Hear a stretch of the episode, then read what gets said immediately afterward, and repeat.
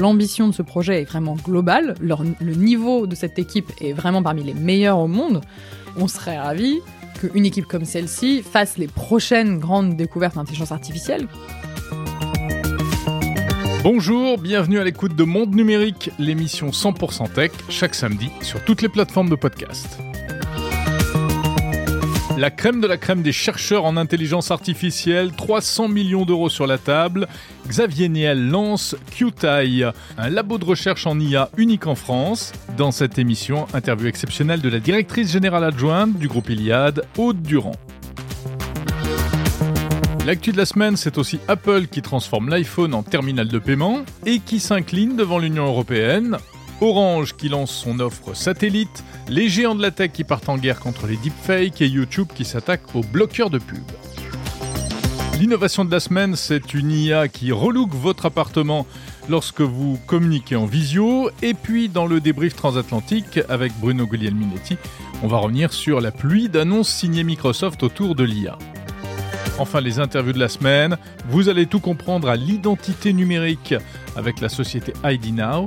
Et avec notre partenaire cybersécurité EZ, on s'intéresse au SSO, ce système qui permet de se connecter à des applis et à des sites web sans mot de passe. Bienvenue dans Monde Numérique, l'hebdo du 18 novembre 2023. Monde Numérique, Jérôme Colombin. Ravi de vous retrouver comme chaque samedi pour Monde Numérique, l'hebdo, le meilleur de la tech. 50 minutes de news et d'interviews tous les week-ends. Et puis Monde Numérique, c'est aussi du lundi au mercredi des interviews long format, le jeudi l'édito. Alors abonnez-vous sur la plateforme de podcast de votre choix ou même sur YouTube. Et vous pouvez également écouter ce podcast sur votre assistant vocal. Retrouvez tous les articles et les transcriptions des interviews sur le site mondenumérique.info. N'oubliez pas de vous abonner à la newsletter pour recevoir le sommaire de l'émission chaque samedi, plus les autres infos importantes. Monde numérique, à ce jour, c'est plus de 100 000 téléchargements par mois. Et d'ailleurs, je suis très heureux de vous annoncer euh, ce mois-ci notre entrée au classement ACPM. L'ACPM, c'est un peu l'audimat des podcasts et on démarre plutôt bien en étant numéro 1 dans la catégorie actualité des technologies et même euh, numéro 12 sur plus de 115 podcasts d'actualité, tous sujets confondus. Voilà, on essaiera de faire encore mieux dans les mois qui viennent. Je compte sur vous.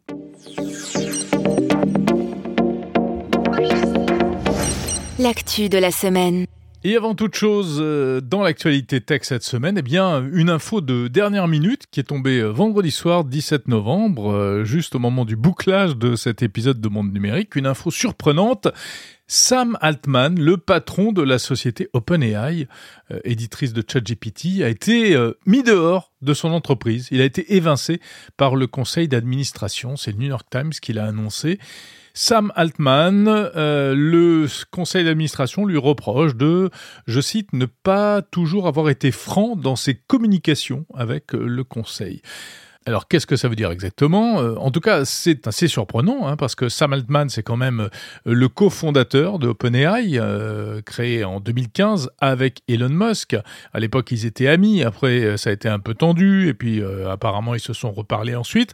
Bref, euh, c'était vraiment devenu euh, ces derniers mois un dirigeant emblématique de l'industrie de la tech. Il est âgé d'à peine 38 ans, Sam Altman. Il avait vraiment incarné l'intelligence artificielle, ChatGPT, avec des déclarations qui, euh, à chaque fois, avaient beaucoup d'écho. Il mettait en garde contre les risques de l'intelligence artificielle pour euh, le, futur, pour la civilisation, euh, faisant même des appels euh, répétés à la régulation.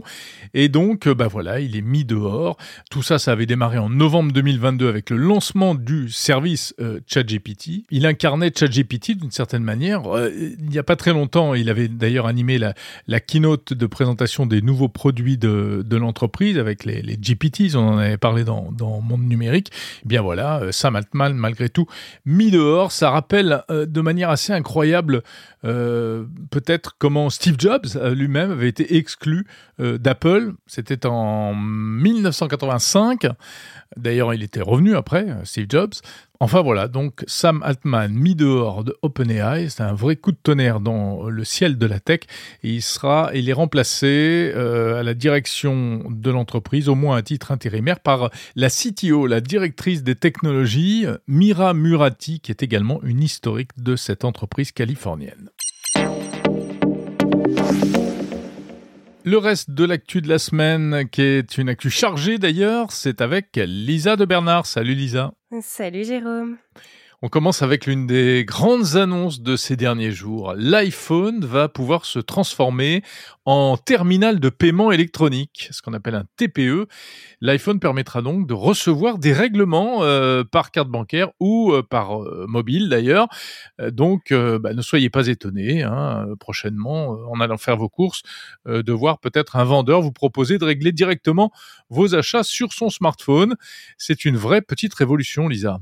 Et oui, euh, Jérôme, Apple révolutionne le paiement avec Tap to Pay, à ne pas confondre avec Apple Pay, le service de paiement sans contact grâce à la carte dématérialisée déjà disponible sur les iPhones depuis 2016.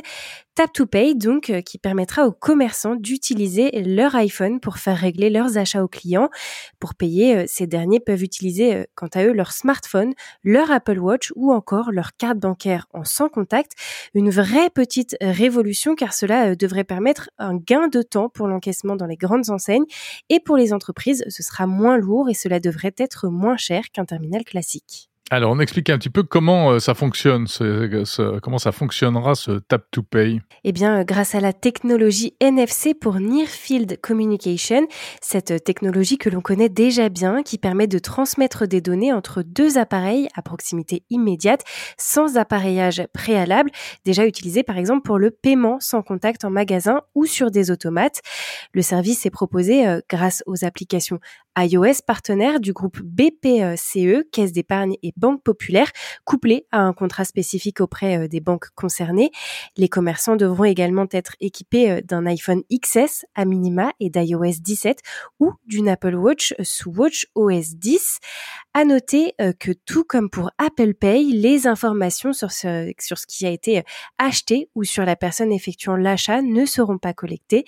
Apple ne prendra pas non plus de commission sur les ventes. En revanche, les intermédiaires, eux, vont facturer le service. Exemple, le groupe BPCE a annoncé un abonnement mensuel pour 4,90€ euh, par mois, auquel s'ajoutent 15 centimes de frais fixes et 1,25% de commission par transaction. Donc euh, on pourra maintenant euh, recevoir de l'argent si on est même un tout petit commerçant. Pas besoin de s'équiper d'un gros TPE. D'ailleurs ça s'appelle tap to pay parce qu'il faut taper, enfin tapoter, poser sa carte bancaire sur l'iPhone pour effectuer le paiement. Apple toujours avec un sujet qu'on évoquait déjà la semaine dernière, Lisa, c'est le bras de fer euh, qui se dessine entre Apple et l'Union européenne en raison du Digital Market Act, le fameux DMA. L'Union européenne marque des points puisque c'est tombé euh, cette semaine. Eh bien, euh, Apple annonce qu'elle va finalement adopter le fameux format de messagerie RCS. Et oui, c'est l'histoire des petites bulles bleues contre les petites bulles vertes, les messages bleus de l'iPhone au format iMessage et les SMS en vert, pressés euh, par Google et Samsung, mais aussi euh, par les opérateurs télécoms. Et au nom de l'application du DMA, Apple a fait savoir qu'il allait se plier à la réglementation et ouvrir ses appareils à la norme RCS, c'est-à-dire le format évolué du SMS. Ce sera fait euh, l'année prochaine, selon un porte-parole d'Apple, et cela offrira une meilleure interopérabilité avec les appareils Android. Et puis, autre aspect de cette bataille autour du DMA, c'est l'ouverture euh, du téléchargement des applications sur les euh, appareils Apple, euh, sans passer forcément par l'App Store, c'est ce qu'on appelle le side loading. Et oui, et là aussi ça avance, hein, puisque le side loading, qu'on pourrait euh, traduire par chargement parallèle, euh, est une, annonce qui n'a encore rien d'officiel, mais il semblerait que euh, ce soit également prévu pour l'année prochaine, en 2024, une vraie révolution, puisque l'on pourra télécharger des applications sur l'iPhone sans passer par l'App Store, comme tu le disais, et on ne sait pas encore quelle forme cela prendra exactement, cela pourrait être limité, par exemple réservé aux entreprises qui ont des flottes de smartphones. Internet, on le sait, ça passe aussi par les étoiles. Euh, on le sait grâce à notamment à Starlink, euh, la flotte de satellites d'Elon Musk. Mais Orange a décidé lui aussi de passer à la vitesse supérieure en annonçant une nouvelle offre commerciale d'accès à Internet par satellite. Du très haut débit, quel que soit l'endroit où vous vous trouvez, c'est la promesse d'Orange, moyennant 49,99 euros par mois, auquel s'ajoute le kit satellite disponible à l'achat pour 299 euros ou 8 euros par mois en location. Oui, puis ce sera sous la marque Orange, alors que jusqu'à présent c'était euh, sous euh, le nom de sa filiale Nordnet. Euh, à noter quand même que c'est intéressant parce que c'est du triple play, hein, euh, contrairement à Starlink qui n'offre que l'accès à Internet. Là, on a aussi la télé et le téléphone, euh, comme si on avait une euh, connexion filaire à la maison. Et le tarif est équivalent à celui de Starlink, en fait. Et alors, techniquement, ça se passe comment? Eh bien, comme son nom l'indique, l'offre d'Orange s'appuie euh, sur un satellite, le Telsat Connect VHTS, un produit euh, Thales Alenia Space, est lancé il y a un peu plus d'un an par Ariane 5, en septembre dernier plus précisément. Et pour l'anecdote, le Telsat est un petit bijou de technologie puisqu'il s'agit pour l'instant du plus gros satellite européen jamais conçu, de quoi relancer sérieusement la France dans la course à l'Internet par satellite, alors qu'Elon Musk et Starlink se sont implantés en France en 2021 avec un regain d'activité ces derniers mois. On va parler de deepfake maintenant. Les géants de la tech montent au créneau contre les deepfakes et plus particulièrement les deepfakes politiques. Vous savez, ces vidéos créées par intelligence artificielle qui permettent euh, de faire dire à peu près n'importe quoi à n'importe qui. Euh, en ligne de mire, l'élection présidentielle américaine euh, et puis le prochain scrutin pour le Parlement européen, car ces euh, scrutins et donc ces campagnes électorales pourraient faire l'objet de désinformation massive. C'est une menace qui est bien réelle. Et oui, en témoigne l'exemple de la Slovaquie en septembre dernier, puisque lors de l'élection parlementaire, les réseaux sociaux ont été envahis par des contenus falsifiés.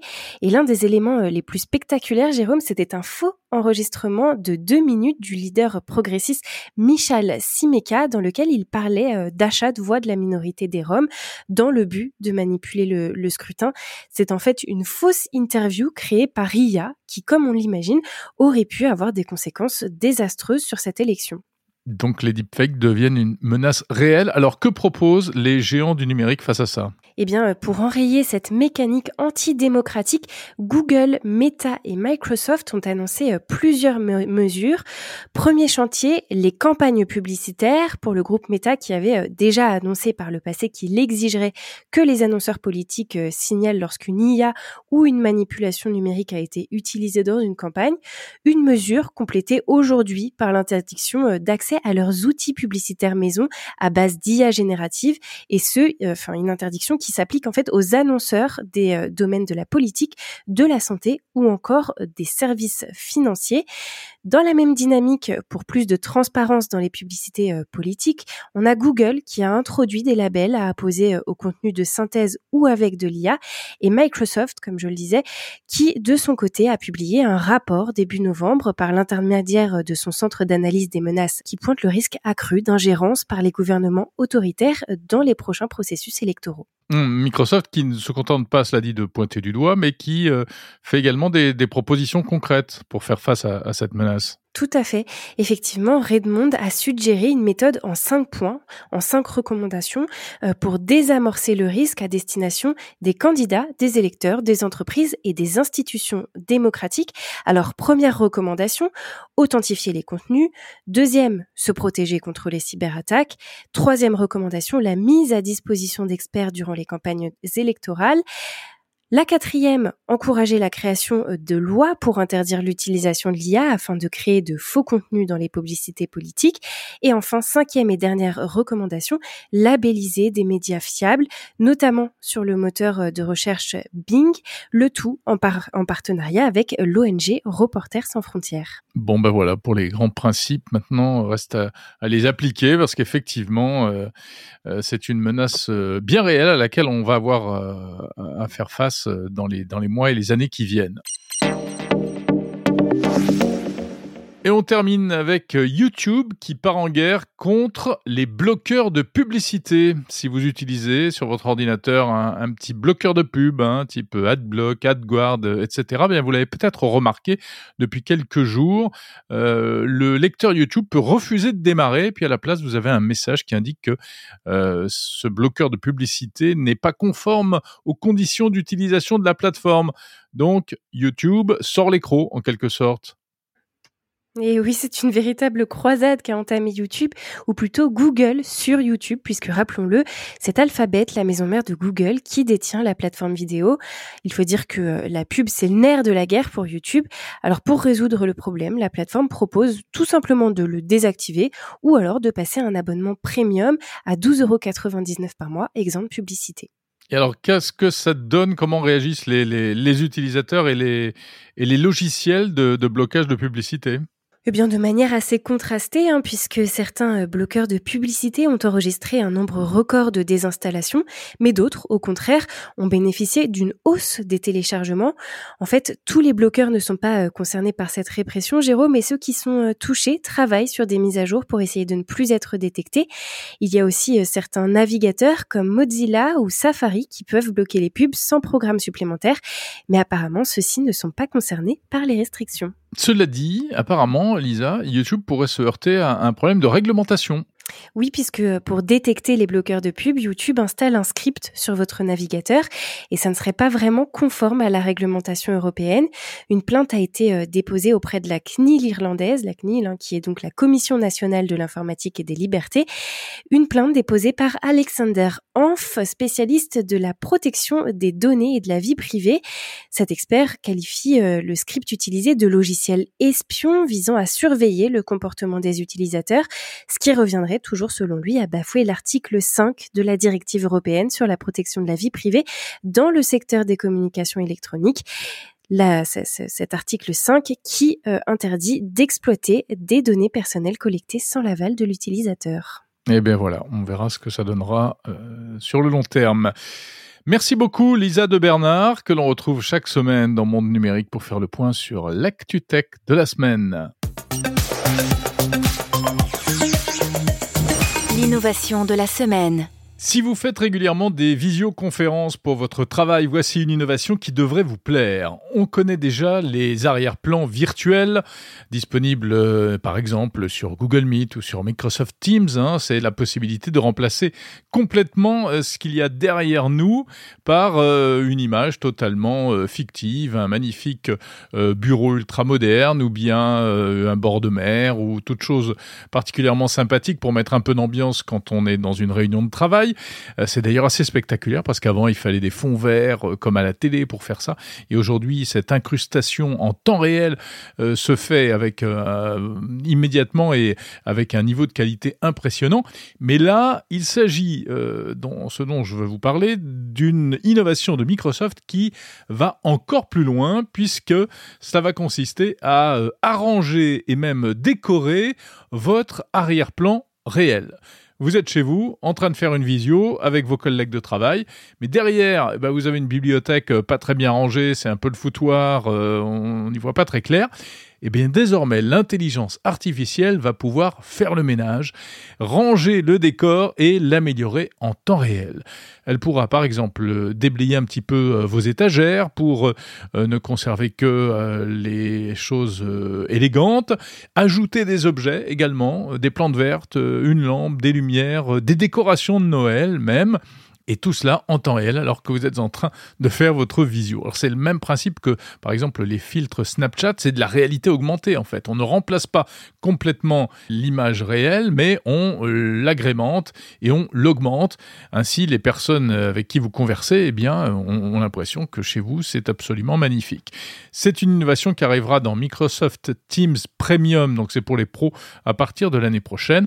Euh, si vous voulez voir à quoi ça ressemble, vous pouvez aller sur le site mondenumérique.info puisqu'il y a une petite démo euh, en vidéo très rapide, un, GIF animé qui permet de se rendre compte. C'est assez amusant et c'est assez spectaculaire. Ça fait partie d'un ensemble d'améliorations euh, de l'outil Teams, donc qui est l'outil de visioconférence de Microsoft, des améliorations qui sont permises aujourd'hui par l'intelligence artificielle. Alors ces nouveautés ont été annoncées lors d'un événement qui s'appelle euh, Ignite. Euh, c'était une série d'annonces de Microsoft. Il y avait d'ailleurs beaucoup d'annonces et on continue d'en parler tout de suite dans le débrief transatlantique. Le débrief transatlantique. Bonjour Bruno Guglielminetti. Bonjour Jérôme Colombin. T'as vu, mon entrain comme ça, c'est pour que ma voix porte jusqu'à toi, jusque de l'autre côté de l'Atlantique, à Montréal. J'entends ton émotion. Bon, on se retrouve comme euh, chaque semaine, euh, Montréal-Paris, Paris-Montréal, pour cette séquence diffusée à la fois dans euh, ton podcast Mon Carnet et dans Monde Numérique. Tu sais que c'est l'aller-retour le moins cher sur le marché. Hein? pour les gens qui nous écoutent. De quoi on parle, Bruno, cette semaine? J'ai eu une pensée pour Johnny Hallyday cette semaine. Écoute, je t'explique. Il y avait un événement qui maintenant est un rendez-vous annuel chez Microsoft qui s'appelle Ignite. Et, et, la seule la seule chose qui venait en tête, il y a eu tellement de nouvelles, c'était un feu d'artifice, cette affaire-là. J'avais juste ah, la pièce musicale d'allumer le feu de Johnny Hallyday. le feu. Ouais, je pense que... Oh, mais, Non, mais avoir fait une vidéo, là, c'est ça que j'aurais envoyé dessus, le refrain, là, parce que, écoute, Microsoft était euh, ils en ont mis partout, ah, comme on dit. Euh, Puis pas tellement visuellement, hein, mais au niveau des annonces, ils étaient. Étant plus de 100 nouveautés, plus d'une centaine d'annonces. Ouais. Alors quelqu'un hein. Alors c'est surtout des annonces professionnelles, il faut bien le dire. Mais il y a beaucoup de trucs pro. Mais c'est vrai que moi j'ai noté plein de choses. Il lance, euh, il lance des processeurs. Il lance un nouveau processeur, une puce pour l'intelligence artificielle dans le cloud. Il lance, je viens d'en parler dans dans Monde Numérique, un truc très rigolo qui transforme l'arrière-plan euh, dans Teams hein, pour euh, ranger ton bureau et décorer ton arrière-plan en réalité et classer tes bouquins par ordre alphabétique voilà, tu vois, on pourrait faire un peu de exactement comme euh, l'image que j'ai devant moi puisque je te vois au moment où je te parle. Euh, et euh, mais il y a pas que ça, il y a pas que ça, il y a aussi beaucoup d'intelligence artificielle. Ah non, et, c'est carrément la renaissance même s'il est très jeune, de leur intelligence artificielle Copilot, qui a longtemps été marqué comme étant, et, à chaque fois que j'en parle, je me pose toujours la question, c'est Chat Bing ou Bing Chat? Alors, Ouais, c'est Bing Chat, je crois. Oui, exactement. Mais la marque est tellement forte. c'est tellement. Pas. Oui, c'est ça. c'est ça. c'est ce que j'allais dire. C'est tellement pas connu que on, mélange. Mais bah, c'est pas vieux en même temps. Bing Chat, ça a ben, été lancé au début d'année. Mais quand ils l'ont lancé, parce qu'ils ont fait ça en vitesse, euh, lorsqu'ils ont eu leur, leur entente de commercialisation de l'outil de OpenAI dans leur dans leur suite. Alors tout de suite, ils ont mis mhm. ça sur le moteur de recherche en disant c'est Bing Chat, euh, c'est là, c'est votre chat GPT à vous dans votre environnement Edge. Mais là, euh, là c'est les lettres de noblesse de l'outil parce que c'est du copilot partout. Ça veut dire que c'est euh, l'intégration, on en avait déjà parlé respectivement euh, dans, dans, nos, dans nos programmes. Euh, déjà, on les déclinait dans, dans l'ensemble de la trousse de bureautique de Office, sauf que là, maintenant, c'est puis ça devait être avec une solution payante, mais là c'est le grand déploiement. Écoute, Copilot par défaut qui allume dans les systèmes Windows 11 et Windows 10 autre euh, grosse nouveauté, euh, c'est pas mm-hmm. rien là. Ça veut dire que ton système d'exploitation maintenant, il est en permanence branché sur un assistant intelligent que tu décides d'activer ou pas, et à certains moments ou tout le temps.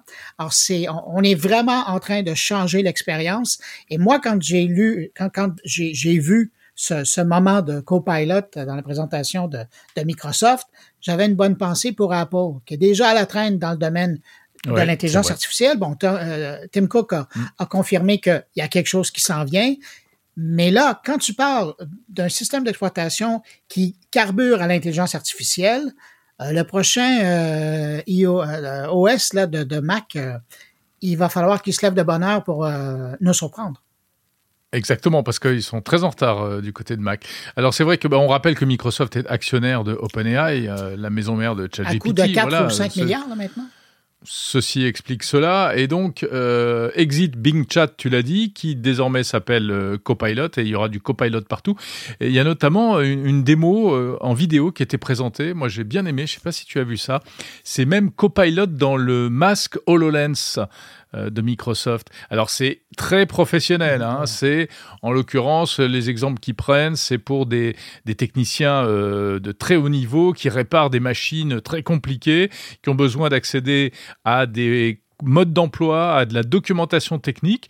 Avec HoloLens, ils avaient déjà une représentation en réalité augmentée, donc qui venait se surimpression, de, du monde réel. Mais quand ils avaient besoin de se documenter, il fallait qu'ils aillent chercher un peu, un peu comme sur Bing, enfin sur un moteur de recherche. Et là, ça devient interactif et on voit des techniciens qui posent des questions. Oui, alors je suis devant la tuyère numéro 4284, euh, c'est allumé en bleu. Qu'est-ce que je fais? Il pose la question et le copilote lui répond. C'est incroyable.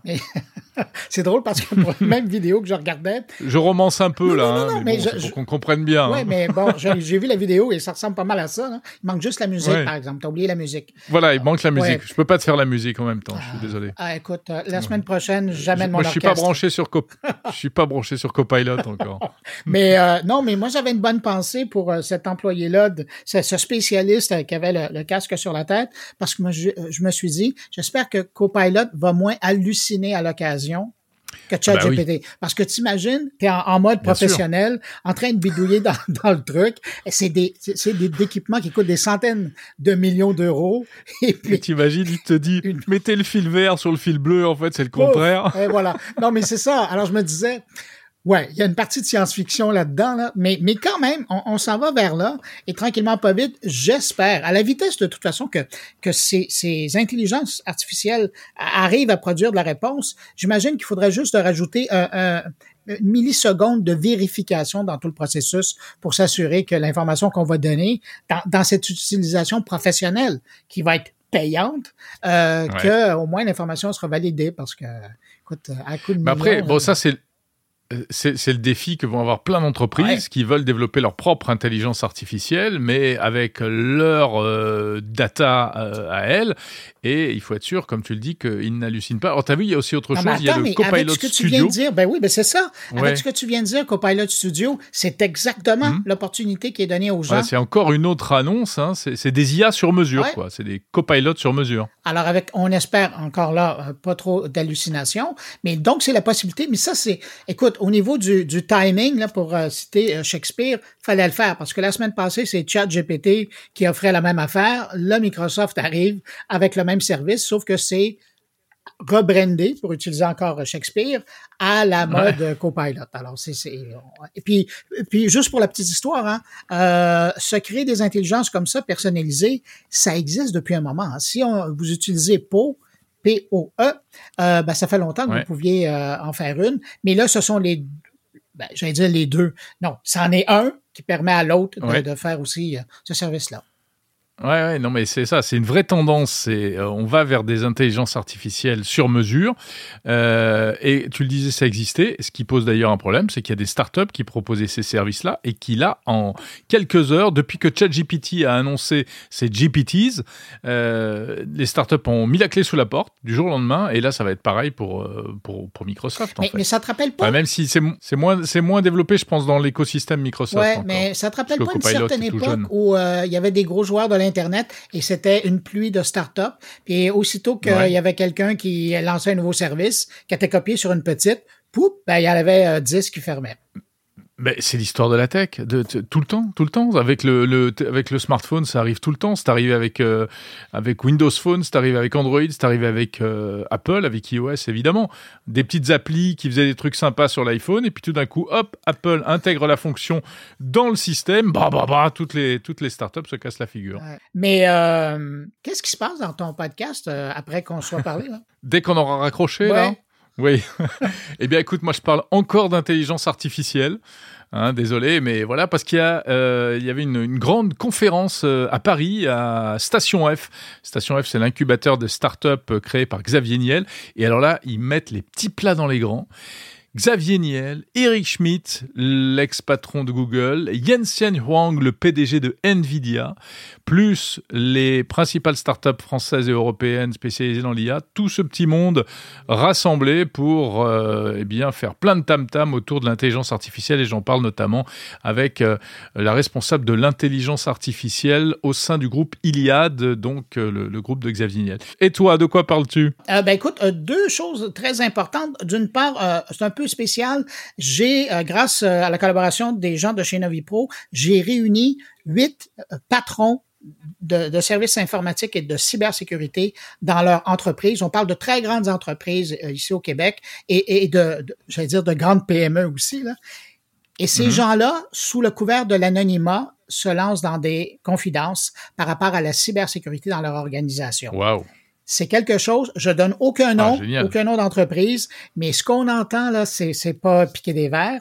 Euh, ça va faire réfléchir beaucoup de gens qui sont en, en, charge de cybersécurité. Ça, c'est le premier truc. Deuxièmement, ben, tu sais, Jérôme, qu'au Québec, on est en deuil. Il y a Carl Tremblay, des cowboys euh, fringants, qui est décédé.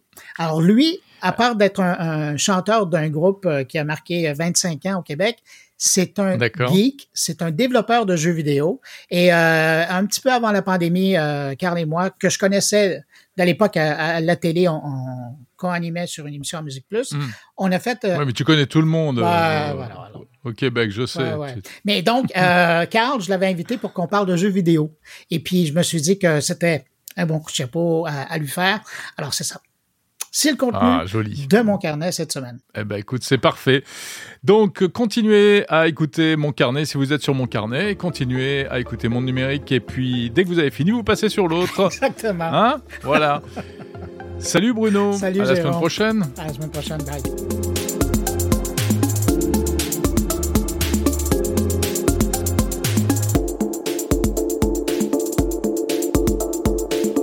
Monde numérique le meilleur de la tech.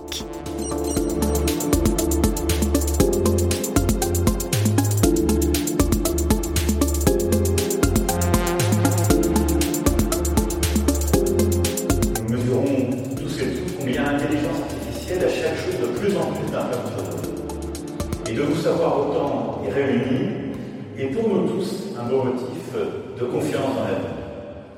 Paris, station F, le 17 novembre 2023, un message enregistré du président de la République et dans la salle des personnalités pour annoncer la naissance du centre de recherche dédié à l'intelligence artificielle QTI.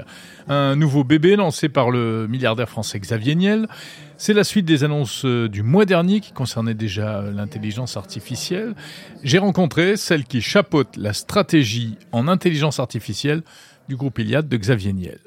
Les interviews qui vont suivre sont proposées en version longue si vous écoutez Monde Numérique Premium sur Apple Podcast. Sinon, les versions intégrales seront à retrouver la semaine prochaine en épisodes séparés. Bonjour Aude Durand. Ouais, bonjour. Vous êtes directrice générale adjointe du groupe Iliad, responsable de l'intelligence artificielle.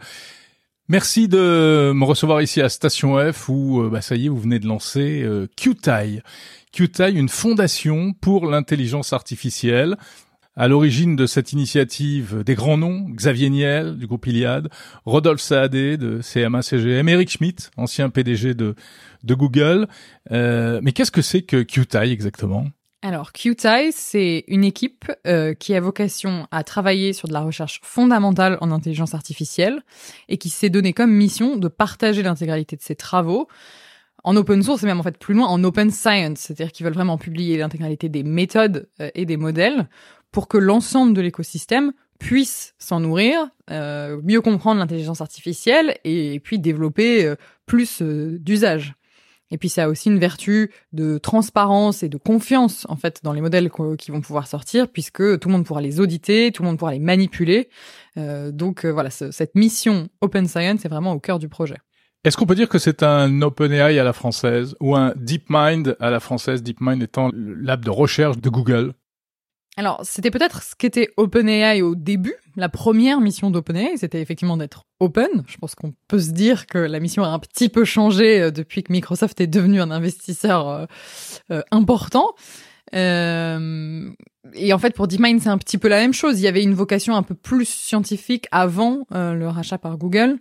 Euh, là, l'objectif, c'est vraiment que, ce laboratoire reste indépendant. En tout cas, c'est c'est avec cette idée-là qu'on a créé le projet, que l'équipe a rejoint le projet, et c'est pour ça qu'on souhaite lever des fonds significatifs pour pouvoir leur donner cette pérennité pour rester indépendant le plus longtemps possible. Alors justement, parlons un petit peu d'argent, euh, si vous permettez, avant de parler euh, de ce que vous allez faire, de ce que va faire Kyotai exactement. 300 millions d'euros, hein, c'est pas rien. 100 euh, millions de la part de Xavier Niel, 100 millions de Rodolphe Saadé, apparemment autour de 100 millions aussi de la part d'Eric Schmidt. Donc ça nous fait 300 millions à l'arrivée. c'est bien, OpenAI a démarré avec 100 millions mais est-ce que euh, c'est réellement significatif par rapport à la taille des investissements aujourd'hui? Microsoft a mis un milliard dans OpenAI récemment. Moi, je pense qu'il faut pas se laisser impressionner par les investissements réalisés par Microsoft. C'est aussi un peu le jeu, c'est-à-dire que plus ils, montrent qu'ils investissent des milliards, plus ils espèrent créer une espèce de barrière à l'entrée euh, virtuelle enfin, si on s'arrêtait à ça, au montant que les entreprises sont capables d'investir, tout le paradigme des startups n'existerait pas parce qu'on dirait que toutes les grandes entreprises sont censées dominer euh, leur domaine et qu'il ne peut pas y avoir de nouveaux petits entrants euh, qui renversent la table. Alors donc voilà pour l'argent, qui est quand même le nerf de la guerre, on le sait dans l'histoire. Mais maintenant concrètement, ça va. que va faire QTI C'est donc un, pôle de recherche. Hein, on est d'accord. Il s'agit pas de créer tout de suite, en tout cas, une application commerciale comme ChatGPT ou autre. Vous avez recruté véritablement des chercheurs qui viennent d'ailleurs de, grandes entreprises du secteur. Oui, tout à fait. On, est vraiment euh, parti avec l'objectif de travailler sur de la recherche de long cours. Alors, c'est pas, on parle pas de dizaines d'années. Hein. On est, on est quand même sur de la, recherche en intelligence artificielle sur des cycles beaucoup plus rapides. Mais néanmoins, euh, je pense que ce qu'il faut avoir en tête, c'est que si aujourd'hui les équipes qui sont capables de développer des large language models se multiplient, enfin toute proportion gardée, mais je veux dire, euh, on voit de plus en plus de modèles euh, de langage sortir euh, ces derniers mois. tous reposent sur le même type d'algorithmes, qui sont les fameux algorithmes transformers, qui ont, je crois, 5-6 ans déjà. et l'ambition d'un laboratoire de recherche plus fondamental en intelligence artificielle, c'est d'aller questionner qu'est-ce qui vient après Transformers et quelle serait la prochaine couche sous-jacente à la nouvelle génération de modèles. Ça veut dire renverser un peu la vapeur et notamment la suprématie américaine. Euh, Xavier Niel a beaucoup insisté sur la notion de, de souveraineté. Est-ce que QTI, c'est la carte de la France pour essayer de récupérer une part de souveraineté sur les technologies et les, euh, les, les la recherche en intelligence artificielle? Alors c'est une carte pour la France et même pour l'Europe, j'ai envie de dire plus largement. Je pense qu'il ne faut pas restreindre ce projet à un écosystème euh, ni français ni parisien ni parisien. Euh, D'ailleurs, euh, si on a euh, parmi les mécènes Eric Schmidt, c'est parce que l'ambition de ce projet est vraiment globale. le niveau de cette équipe est vraiment parmi les meilleurs au monde.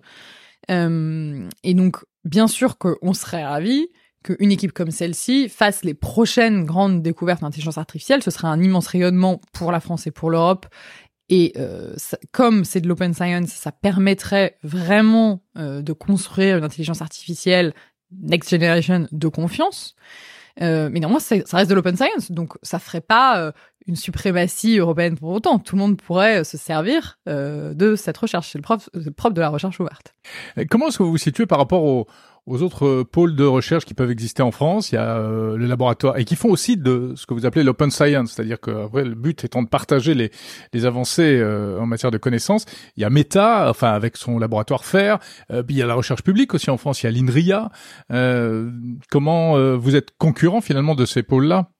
Alors, je pense qu'il y a une petite différence avec l'open source qui est fait chez Meta, où euh, euh, l'open source tel qu'il est généralement entendu euh, dans le milieu, c'est déposer sur GitHub, donc une plateforme de code, les les paramètres du les poids du modèle, donc ce qui permet en fait d'exploiter le modèle. Mais en revanche, est très rarement publié la méthode qui a permis d'entraîner le modèle, euh, les datasets. Euh, donc comprendre finalement euh, les, les, petites choses qui, qui, qui sont à l'intérieur du modèle, qui permettent d'en comprendre la subtilité, qui permettent de comprendre comment il été développé, ça c'est rarement accessible.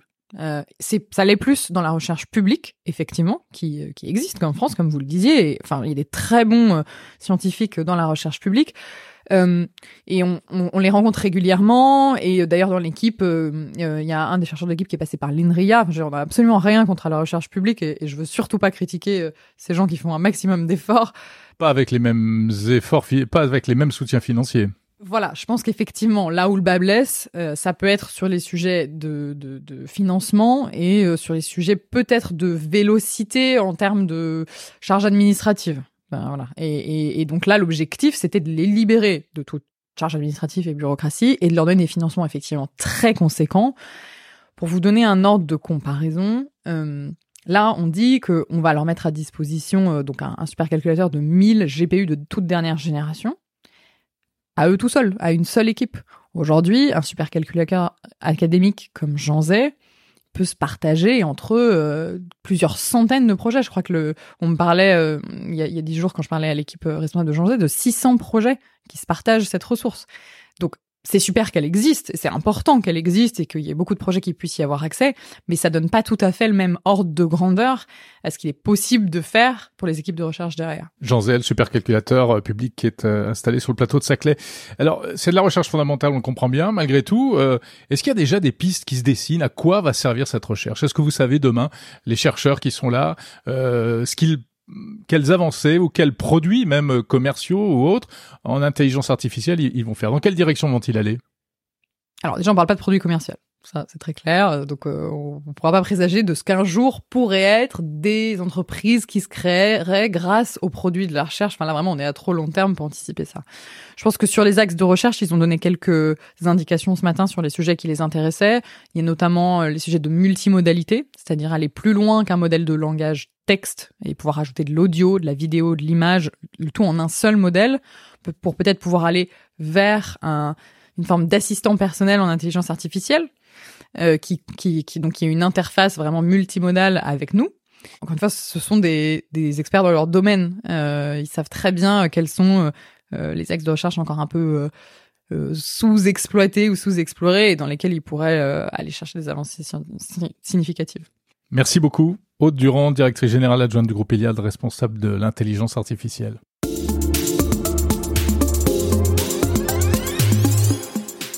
Cette semaine, je voulais également vous parler d'identité numérique. Oui, parce qu'il y a quelques jours, les représentants du Parlement européen et des États membres ont conclu un accord provisoire encadrant euh, le portefeuille, le projet de portefeuille d'identité numérique européen. Qu'est-ce que c'est que ça? Eh bien, c'est un système qui devrait nous permettre prochainement, à nous tous, citoyens européens, d'accéder à des services en ligne et surtout de justifier de nos identités euh, grâce à euh, une application mobile. Ce sera disponible dans toute l'Union européenne. On en parle avec mon deuxième invité de la semaine. Bonjour Marc Norlin. Bonjour Jérôme Colombin. Vous êtes directeur général et chief architect de la société ID Now, qui est fournisseur européen de solutions de vérification d'identité numérique. Alors l'identité numérique, on en parle depuis longtemps, en même temps on a l'impression que ça, patine un peu. On connaît France Connect, qui est le système qui permet de se connecter au, au site public, hein, avec un seul identifiant, les impôts, euh, euh, la sécurité sociale, etc. Mais là, euh, cette décision européenne, qu'est-ce que ça va changer? Ça veut dire que désormais les pays européens vont devoir proposer des euh, systèmes d'identité numérique à leurs citoyens. Tout à fait. Ça, c'est la révision du règlement IAIDAS qui, est quelque chose de vraiment très important, puisqu'il va contraindre les États à, à mettre en œuvre ce qu'on appelle des wallets, donc des portefeuilles d'identité électronique pour tous leurs citoyens. Donc, euh, ce sera effectivement pas contraignant, les citoyens ne sont pas obligés de s'en servir, mais les États vont être obligés de les proposer et les acteurs du monde numérique vont être, pour certains d'entre eux, contraints de les accepter. Mais par exemple, en France, en quoi ce serait différent France Connect? Ce qui va changer avec le wallet, c'est que le wallet sera très probablement intégré dans France Connect comme étant un des moyens de prouver son identité. C'est aussi quelque chose qui embarque dans ses contraintes beaucoup de caractéristiques de préservation de l'anonymat qui sont pas nécessairement présentes dans France Connect aujourd'hui. Dans France Connect, il y a un ensemble de paramètres sur votre identité qui sont transférés à chaque fois, qui sont souvent stockés en centrale sur des serveurs, protégés, audités par l'ANSI, alors que le wallet privilégie plutôt une, une approche qui est stockage sécurisé dans les téléphones et transmission uniquement des informations que vous souhaitez partager au moment où vous les demande. Et c'est au choix de l'utilisateur de, de sélectionner les informations qu'il souhaite partager ou pas. C'est une évolution de France Connect. Et surtout, le fait que ça devienne contraignant pour les États de proposer ça, ça va développer un écosystème en termes d'acceptation, puisqu'aujourd'hui France Connect est très largement utilisé par le secteur public, mais il est assez peu utilisé par le secteur privé. Vous avez rarement sur un site où on vous propose de vous authentifier par France Connect. Et ce, que tout le monde euh, espère, c'est que l'arrivée du wallet européen va un peu casser ce, ce plafond de verre et qu'on va voir l'acceptation du wallet européen se généraliser sur un grand nombre de plateformes. Il existe aussi euh, les systèmes euh, proposés par des GAFAM. Facebook était parmi les premiers avec le Facebook Connect. Euh, Apple, euh, Google essayent aussi de, pousser leur, wallet. Euh, qu'est-ce qu'il en est? Est-ce qu'ils ne sont pas plus avancés que, que nous finalement avec leurs solutions aujourd'hui? Il y a quand même un enjeu pour l'Europe d'arriver à savoir qui fournit une identité aux citoyens européens. C'est évident que les GAFAM, Vous voulez dire qu'on ne peut pas laisser ça à Google ou à Apple, quoi ben, c'est un petit peu compliqué. Ces wallets-là, non seulement ils vous permettent de prouver qui vous êtes, mais c'est aussi eux qui vous servent de login pour vous connecter à tout un ensemble de services. C'est-à-dire que il faut qu'on arrive à choisir est-ce qu'on va se connecter aux impôts avec notre login Google ou est-ce qu'on va se connecter à Google avec notre wallet européen? C'est quelque chose sur lequel il faut malgré tout que l'Europe exerce une certaine souveraineté. Mmh. Alors, euh, aujourd'hui, on utilise un petit peu France Connect. Demain, on aura une identité numérique qu'on pourra utiliser beaucoup plus facilement. Ça se traduira comment?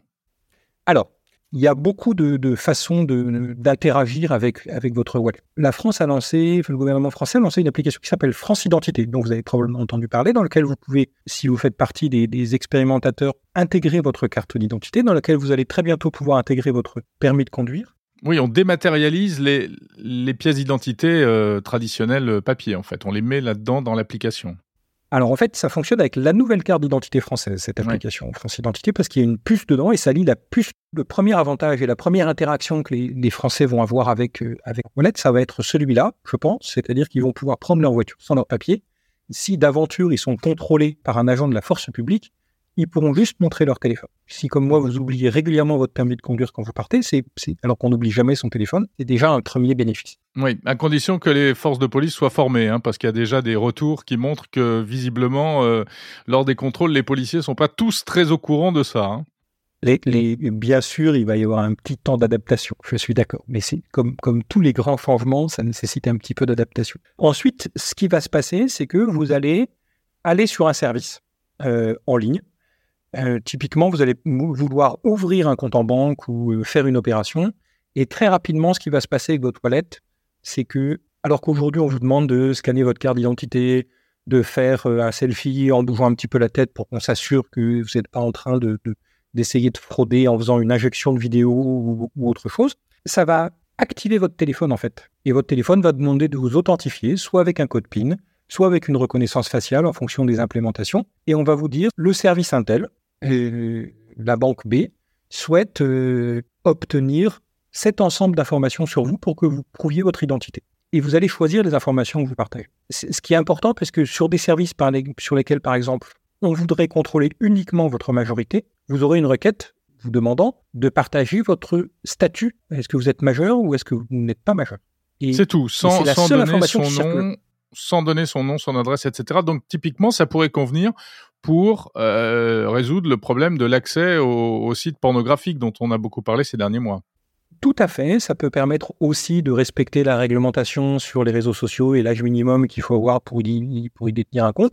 C'est vraiment euh, quelque chose qui est intéressant, ce qu'on appelle en anglais le selective disclosure, donc le fait que vous ne choisissiez de partager qu'un sous-ensemble des informations qui constituent votre identité. D'accord, j'ai mon wallet euh, qui sait tout sur moi, mais euh, je décide de donner telle ou telle information à tel ou tel service et pas. C'est pas comme si je sortais ma carte d'identité et que euh, la personne puisse voir absolument tout. Exactement. Et ce qui est aussi très important, c'est que ce wallet, vous allez pouvoir l'alimenter avec d'autres informations. C'est-à-dire que on, parlait tout à l'heure du permis de conduire, mais vous allez pouvoir y intégrer, par exemple, vos diplômes ou vos attestations professionnelles. Tout ce qui, à un moment donné, est susceptible de vous être demandé, vous allez pouvoir le stocker là et vous allez pouvoir le proposer ensuite à ceux qui en font la demande, de choisir je veux partager ci, je veux partager ça, de façon complètement sécurisée, L'objectif, c'est vraiment de simplifier la vie des citoyens, de réduire le risque aussi en face pour les acteurs, puisque c'est des infrastructures qui sont contrôlées. En France, c'est l'ANSI qui s'occupe de, de, certifier, de certifier ces plateformes, et l'ENISA travaille beaucoup en ce moment, donc, qui est l'agence européenne euh, de, de cybersécurité, travaille beaucoup sur les standards qui vont être mis en place, les standards de certification qui vont être mis en place sur ces plateformes pour s'assurer de la sécurité. Merci Marc Norlin, directeur général de ID Now. On va terminer cet épisode de Monde Numérique en parlant de cybersécurité ou plus simplement de la manière de se connecter à un site web ou à une application mobile sans créer de compte avec un mot de passe. C'est ce qu'on appelle le SSO. On ne connaît pas forcément, pourtant on l'a tous déjà fait. C'est le sujet du rendez-vous mensuel cybersécurité de Monde Numérique en partenariat avec EZ. Bonjour Benoît Greenemwald. Bonjour Jérôme. Expert cybersécurité chez EZ.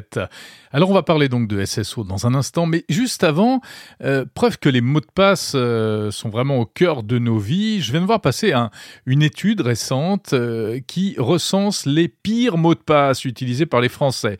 Et franchement, on a beau être en 2023 et répéter les conseils de prudence et de sécurité, bah c'est pas terrible, terrible. Hein. Il y a vraiment des mots de passe qui sont d'une effrayante simplicité et banalité. Hein banalité, simplicité euh, et, surtout euh, qui ne correspondent pas aux critères minimum exigés pour avoir un bon mot de passe.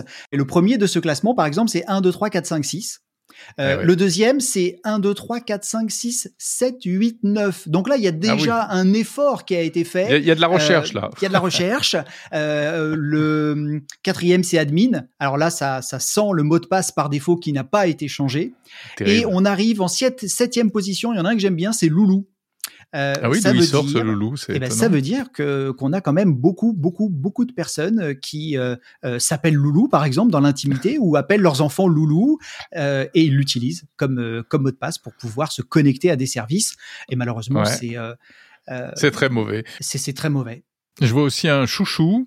Et il y a même Marseille qui apparemment fait partie des mots de passe courants et le problème c'est que ce sont des mots de passe qui sont tellement simples qu'ils sont très faciles à, déchiffrer par un pirate. Hein. Il faut à peine une seconde pour découvrir euh, le mot de passe 1, 2, 3, 4 par exemple complètement, et, à la fois parce que l'on appelle par euh, force brute, hein, c'est-à-dire euh, par euh, essai successif, à partir du moment où le, le, mot, la suite de, de, de chiffres et où bah, le, l'information qui est donnée comme mot de passe est à la fois connue ou dans un dictionnaire, voire même dans ces fameuses bases de données qui sont qui répertorient les principaux mots de passe. Oui, eh les dictionnaires. les dictionnaires, et eh bien en fait le l'escroc celui qui va tenter d'accéder au compte va le faire malheureusement très simplement et très facilement. Ça, c'est la première chose. Et puis la deuxième chose, c'est que euh, si on, on, on, a une fuite de données avec un mot de passe simple euh, qui, qui, vient à sortir, eh bien, on va aussi pouvoir, par comparaison,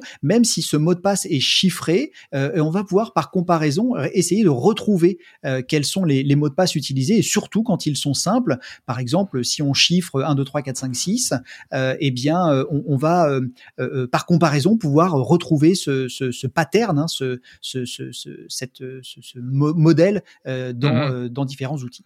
Alors, il y a une manière euh, de contourner en quelque sorte ce problème, tout en maintenant un certain niveau de sécurité, c'est ce qu'on appelle le fameux SSO. On l'a tous déjà utilisé sans savoir forcément que ça s'appelle comme ça. Et d'ailleurs, qu'est-ce que ça veut dire SSO SSO, ça veut dire en anglais single sign-on. Ça veut dire qu'on va se sign-on, on va s'enregistrer, s'authentifier, se connecter une fois et le fait que l'on soit connecté une fois va être reporté aux différentes autres applications euh, auxquelles on veut se connecter et qui autorisent l'utilisation du SSO. Par exemple C'est très simple, on a euh, cela euh, notamment dans, chez, chez Apple. Apple va vous permettre de vous connecter à des applications tierces qui ne sont pas des applications Apple, et c'est ce service-là qui va nous permettre de nous connecter de manière quasiment transparente parce que si on est sur un navigateur et qu'on est déjà connecté avec son compte, eh bien quand on va cliquer sur l'option se connecter avec, et puis là on aura le choix entre différents fournisseurs, eh bien on va pouvoir euh, réaliser cette étape en très peu de temps euh, et, et, permettre donc à, à, de donner une entre guillemets euh, l'accord à notre fournisseur de transmettre une partie des informations au, au, au service auquel on souhaite se connecter. Alors il y a Apple, mais il y a aussi euh, Google, Microsoft, etc.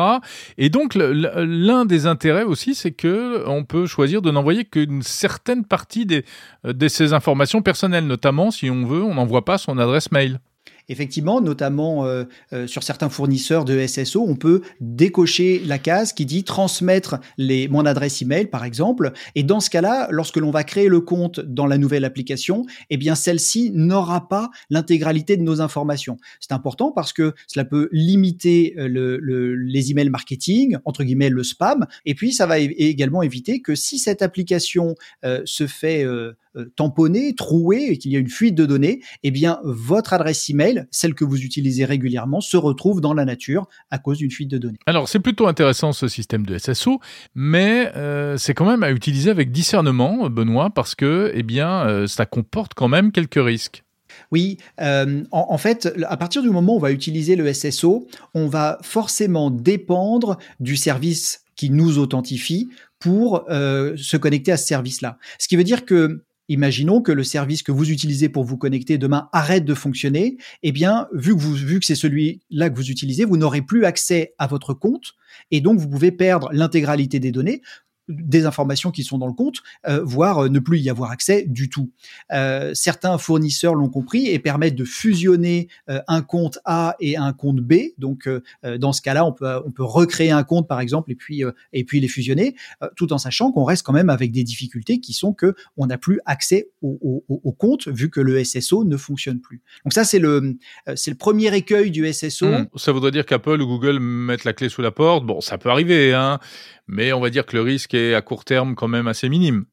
Le, le, risque est assez faible. Euh, on pourrait aussi imaginer qu'ils ne mettent pas la clé sous la porte, mais qu'ils décident euh, d'arrêter de fournir oui. euh, ce service pour X ou Y raison. Euh, on, on l'a vu, hein, un certain nombre de, de, de, de grands services peuvent s'arrêter. Donc pourquoi pas le SSO, notamment quand on sait qu'il que les grands, les géants du web travaillent sur l'initiative Fido, hein, celle qui, qui, qui, vise à ne plus avoir de mot de passe pour se connecter à ses comptes. Donc est-ce qu'à un moment on va pas avoir une euh, un arrêt de ce service-là au profit d'un autre, peut-être plus sécurisé. Mais en tout cas, ça voudra dire qu'il va falloir que l'on ait une manipulation, nous, pour, euh, entre guillemets, nous déconnecter et ou modifier le moyen de se connecter à nos comptes. Merci Benoît Grunemwald, expert cybersécurité chez EZ.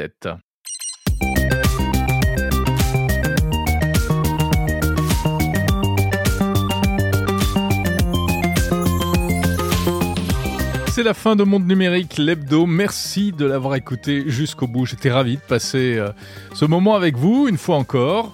On se retrouve la semaine prochaine, euh, comme chaque samedi, pour un autre épisode de l'hebdo. Et je peux d'ores et déjà vous annoncer qu'on parlera encore d'intelligence artificielle.